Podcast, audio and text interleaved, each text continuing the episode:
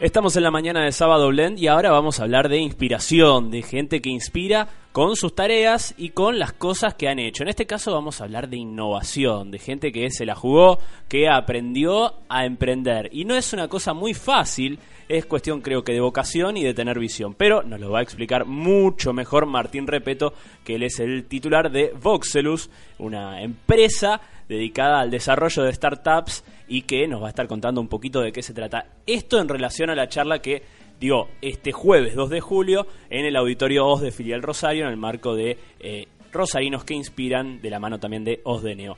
Buenos días Martín, ¿cómo andás? Manu Piñol te saluda. Hola, ¿cómo estás? ¿Cómo estás? Buen día. Bueno, qué gusto de tenerte en la radio, qué gusto de, de, aprender un poquito de inspirar y a veces ponerle nombre, apellido, caras a las personas que se dedican a las startups.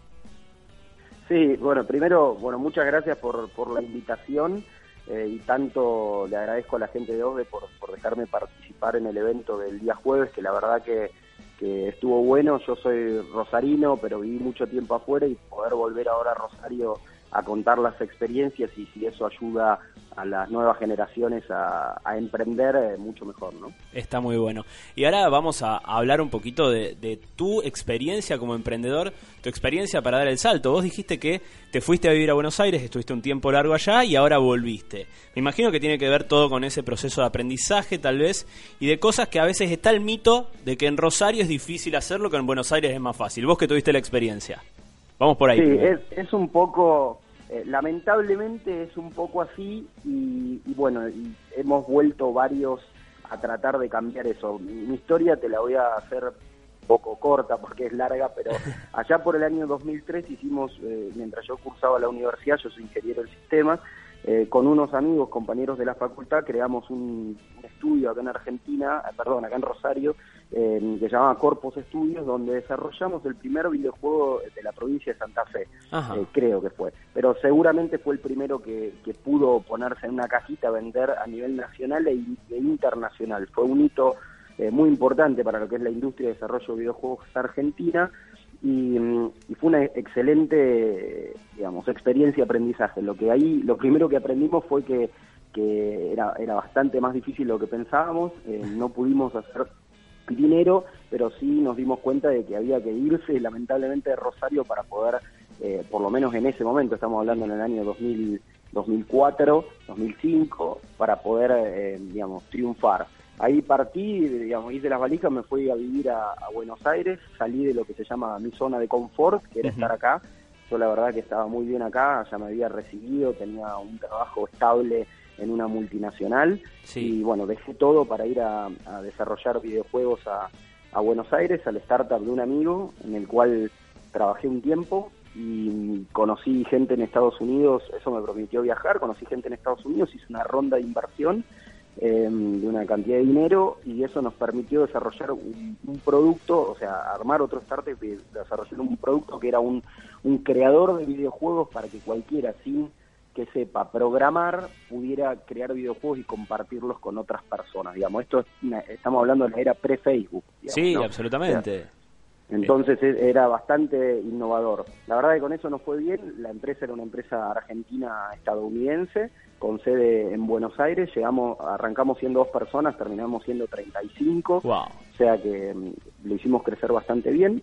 Y estuvimos hasta el año 2010, 2011 más o menos con ese emprendimiento que, que bueno, por diversos motivos tuvimos que cerrar, pero fue una excelente experiencia y, y salió bien en todos los sentidos, digamos. Ya eh, en el económico ah, mejoramos mucho. y, y, bueno, de ahí estuvimos, seguimos trabajando en Buenos Aires, yo digamos, tuve familia y empezó a ver la posibilidad, empezamos a ver la posibilidad de volver a Rosario, eh, armar, digamos, el regreso, pero, pero viendo qué vamos a hacer en Rosario, ¿no? Uh -huh. Y bueno, junto a mi socio pudimos volver en el año 2014, él en el 2014, yo finales del 2013, y, y empezamos eh, viendo qué podíamos hacer y digamos, nos metimos en realidad virtual, eh, juntamos también una ronda de inversión, juntamos guita afuera y arrancamos con lo que es este proyecto eh, Voxel. Usted, te resumo un poco la historia, porque Está en buenísimo. estuvimos laburando para una empresa americana haciendo juegos para Facebook, eh, que, que, estuvo bueno también. Está buenísimo. Y ahora, eh, hablar de, de, digamos, del laburo de emprendedor implica todas las patas que mencionaste. Es un trabajo que eh, además de, poner el material creativo, que a veces es el capital que uno cree que tiene, o el material de ingeniería que vos eh, también tenés, eh, es poner el material en vender, que a veces uno no tiene esa habilidad y es muy difícil salir a vender tu propio producto, por más que lo conozcas, que estés súper convencido que va a funcionar, es, es muy difícil a veces salir a buscar plata como emprendedor. Sí, es muy difícil salir de lo que es lo que se denomina la zona de confort, ¿no es cierto? Que es ese lugar donde uno está bien, donde, donde nos cuesta salir, pero también es el lugar donde somos pasajeros y espectadores de todo lo que acontece a nuestro alrededor digamos, ¿me entendés? O sea, y no está mal, qué sé yo, el camino a la felicidad es distinto para cada persona. Claro. Pero haciendo una simplificación muy grande, el mundo laboral se divide en dos grandes perfiles, ¿no? Que son los que se llaman los, followers o los seguidores y, los creadores y los emprendedores. Y en el mundo, bueno, el 80% de, de la fuerza laboral es, son, son seguidores, ¿no? Y solo un 20% son creadores y emprendedores, lamentablemente. O sea, eh, esto haciendo una reducción, ¿no? Pero el, tema no es solamente muchas veces dinero, o sea, hay mucha plata en el mundo, hay mucha gente que tiene mucha plata y sin embargo no puede no puede emprender. Tiene que ver con una cuestión de, del ADN del emprendedor que, que tampoco es algo con lo que se nace, es algo que lo que se aprende y pero que no se enseña mucho porque en las universidades nosotros tenemos el eh, el chip eh, de enseñanza tradicional, que por ejemplo, no sé, en ingeniería tiene que ver con, con terminar la carrera y irse a trabajar a una empresa grande, ¿no? Y más en, el interior del país como Rosario, donde, donde generalmente todas las empresas suman valor a una cadena ya existente, no es como en el Silicon Valley que se crean unidades de negocio y productos todo el tiempo, ¿no? Y vos cuando entraste a hacer... Cuesta sí. romper el, el perfil del seguidor y transformarse eh, en un emprendedor. Y, yo siempre lo digo, no es solamente plata, eh, es, es mucho más eh, una cuestión de, ADN y de, tomar riesgos y, del perfil personal que tiene cada uno.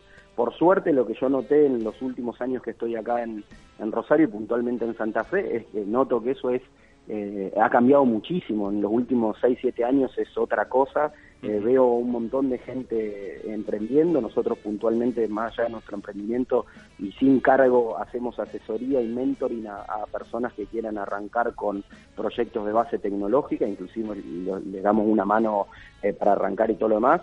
Y, cada vez recibimos más proyectos para ver, digamos, está mucho tiempo, pero, pero eso está bueno verlo, ¿no? Está muy bueno. Che, y vos ahora hace un ratito decías que, bueno, la carrera te va, te da cierta, o el ideal de la carrera, eh, lo comentabas como formar parte de esa cadena. Vos cuando entraste, ¿en qué, qué tenías en mente a estudiar ingeniería? Mira, honestamente, yo te soy sincero, creo que no utilicé nunca mi título de ingeniería para nada. pero porque lo que pasa es que, digamos, eh, eh, mi infancia fue complicada en muchos aspectos y, estudié ingeniería para demostrar que podía terminar una carrera universitaria, ¿no? Demostrarme a mí mismo y, a mi entorno, si querés. Pero no, no necesariamente uno uno tiene, tiene que hacerlo, honestamente lo digo. Es más, si vemos, eh, o sea, obviamente que te ayuda, obviamente que yo quiero, quiero ver que la gente estudie porque el perfil profesional de una persona que sale de la universidad es mucho, eh, es mucho más adecuado para emprender cualquier laburo porque uno tiene que pasar por cinco o seis años bastante complicados en una universidad que te dan un fogueo importante, ¿no? Pero, qué sé yo, Steve Jobs no terminó la escuela, sí, y eh. tampoco, y, hay muchos ejemplos, ¿no?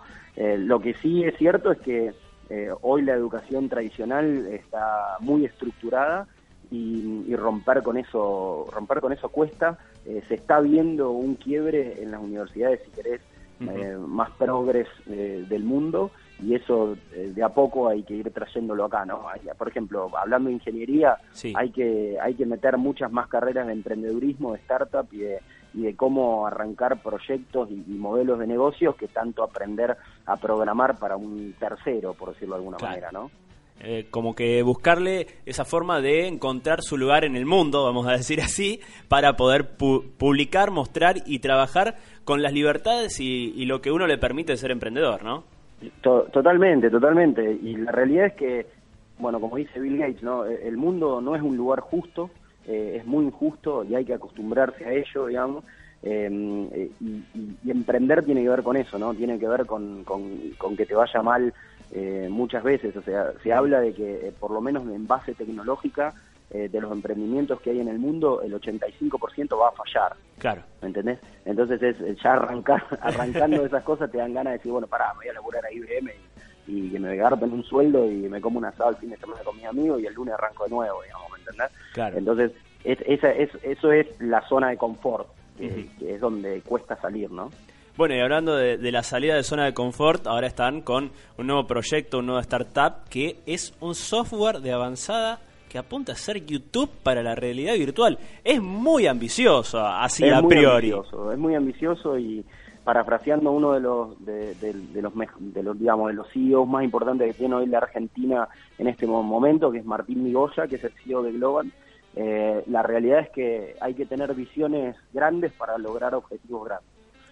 Y, eso es, es algo que es muy, muy cierto en el, en el ámbito emprendedor. Si bien se dan cosas como que eh, no sé, creé este software y no sabía lo que iba a hacer, como puede ser Instagram. Eh, la realidad es que la gente, cuando uno lee la, visión de Google, te das cuenta por qué los tipos están ahí, ¿no? para el que no lo sabe, la visión de, Google es ordenar toda la información que existe en el mundo. eso, es ser ambicioso, ¿no? Eso es una terrible ambición, pero vamos... Claro, entonces, bueno, sí, esto mucho, la gente no lo sabe, nosotros estamos trabajando en realidad virtual y el concepto de la realidad virtual, de cómo tiene que funcionar, eh, en realidad es previo, eh, perdón, se habla esto antes de Internet. Sí, es verdad. ¿Cuál es el, Hay películas. El, tema es que recién ahora eh, el hardware y el software están a un nivel donde esto realmente lo podemos hacer realidad a un nivel de inmersión donde el cerebro ya casi que no pueda distinguir la realidad, digamos. Es como que es el momento. Está muy bueno. ¿Y cómo surge, más allá de que, bueno, ahora hace dos segundos acabas de dar un adelanto, pero cómo surge la iniciativa de decir voy por este proyecto ambicioso y, pensarlo ya de forma real, para ponerlo en título? Bueno, el tema es que nosotros en un emprendimiento anterior que se llamó Atmosphere, que era una herramienta de creación 3D, como te comenté en un momento, eh, para que cualquiera pueda desarrollar videojuegos. Eh, nosotros con ese emprendimiento tuvimos 4 millones de usuarios y crearon más de 250 mil juegos los usuarios. Toda la población de Santa Fe estamos hablando, para que nos demos una idea, de, toda la provincia. Exactamente. Wow. Sí, tal cual. Entonces, nosotros ya teniendo esa base y ese conocimiento de, que si uno a la, eh, pone herramientas fáciles de usar en poder de la gente, la gente te va a sorprender. O sea, otra cosa que yo remarco es que el 80% del video que uno ve en Internet es low cost, que, que sería visto en YouTube, en video y en todos estos sitios, creado por los usuarios. El 80%, solo el 20% del video que uno ve en Internet es realmente creado por grandes empresas. Claro. ¿Entendés? Entonces, fíjate lo, lo poderoso que es darle herramientas fáciles de usar a la gente, ¿no? La realidad virtual, siendo una nueva industria, eh, más allá de que los cascos de realidad virtual podamos ir acá al centro, a cualquier lugar y poder comprarlos, que eso es algo que va a pasar, ponerle el año que viene o, el otro, eh, va a necesitar contenido, ¿no? Y ese contenido va a venir de dos lugares. De un lugar, un lugar va a ser, obviamente las grandes empresas te van a preparar el contenido eh, que se llama tripleado de máxima calidad, pero después eh, la gente también va a querer crear contenido, como pasó en Internet. Claro. Es exactamente el mismo proceso. Entonces nosotros estamos tratando de adelantarnos y creando una plataforma eh, que ya la tenemos creada, que bueno, el jueves justamente la presentamos y la mostramos funcionando, em, que permita a cualquiera, sin tampoco tener noción de 3D o noción de programación, poder crear, qué sé yo, una oficina, eh, una, una, cancha de tenis, una cancha de fútbol, una ciudad y compartirlo con dos clics en internet y que cualquiera con un casco de realidad virtual pueda ver esa creación, digamos. Buenísimo. La verdad que está genial y también es sumamente inspirador para todos los que hayan podido participar de esta charla que dieron en, en OSDE el, el pasado jueves. Sí, sí, sí, la verdad que está buenísimo. bueno, Martín, muchísimas gracias.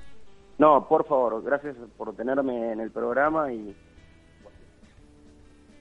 Y vamos a hablar de vuelta después de startups, de un montón de cosas, porque esto es una parte muy chiquitita, un píxel se podría decir, de todo lo que hay. sí, totalmente. Hay muchos temas que, que, salen de, del árbol del emprendimiento. Buenísimo. Muchas gracias, Martín, otra vez. No, por favor, hasta luego. Así pasaba Martín Repeto, responsable titular de Voxelus, esta empresa desarrollando startup nuevo.